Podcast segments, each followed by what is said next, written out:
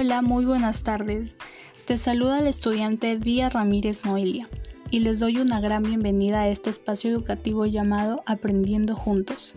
En esta linda y refrescante tarde vamos a hablar sobre un tema que si bien es cierto, mm, no es muy hablado, pero sí toca fondo en nuestra salud. Así que prepárate y trae algo para comer, algo para beber y solo espero poder acompañarte en esta bella tarde.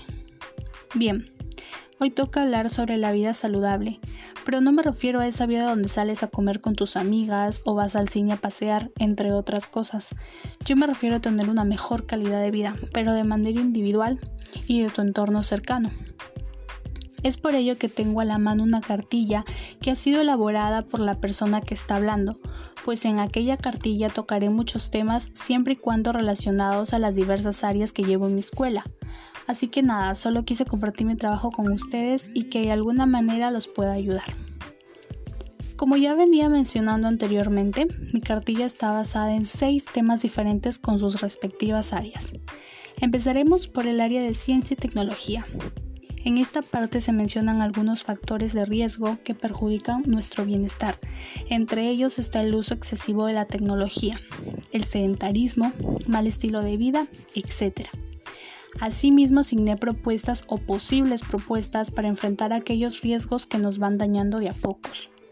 Continuamente pasamos al área de ciencias sociales, donde se tocó el tema de los alimentos nativos del Perú y sus beneficios. Un alimento nativo de mi país es la lúcuma. Contiene complejo B y protege el sistema inmunológico. En su estado natural es muy rica, así como en postres, etc. En el área de matemática hice un breve y entendible ejemplo sobre las kilocalorías y cómo poder comer sano. Es por ello que a través de un pequeño problema se pudo desarrollar la interrogante que se planteó al inicio de este. Por otro lado, está el área de comunicación, en donde se implementó acciones para lograr una mejor calidad de vida. Además, cada acción fue sustentada de manera correcta y con las palabras indicadas para que el lector lo pueda entender. Seguidamente pasamos el área de educación física.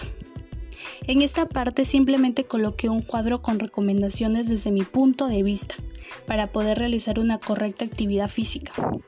Estas recomendaciones han sido verificadas por mi profesora de este curso. Y llegamos a la última área. En Desarrollo Personal, Ciudadanía y Cívica decidí hablar sobre la resiliencia. Y es que sin fuerza y ánimo no podemos mejorar nuestras vidas, porque si tenemos voluntad propia de tener una vida saludable lo podemos lograr.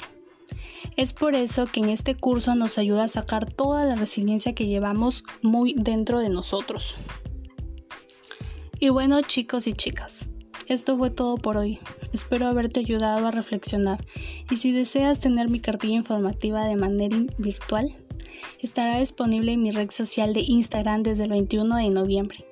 Y lo bueno es que será totalmente gratis, así que no tienes ninguna excusa de evitar leerlo. Muchas gracias por llegar hasta aquí. Yo me despido y recuerda cuidar tu cuerpo. Es el único sitio que tú tienes para vivir. Adiós.